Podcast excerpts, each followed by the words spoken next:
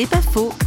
Donatien Rabi était un jeune dealer violent et pas gentil du tout, jusqu'au jour où il apprend que quelqu'un l'aime par-dessus tout, c'est Dieu.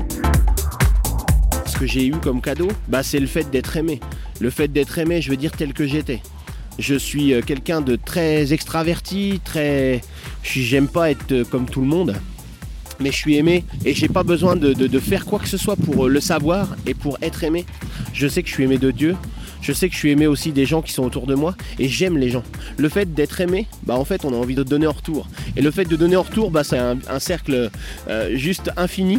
Et puis on, aime. Et moi je suis quelqu'un qui aime les gens en fait. Aujourd'hui, alors qu'avant, j'étais quelqu'un qui était euh, juste euh, exécrable et puis violent envers les gens. Aujourd'hui j'ai vraiment un potentiel d'amour pour ces gens.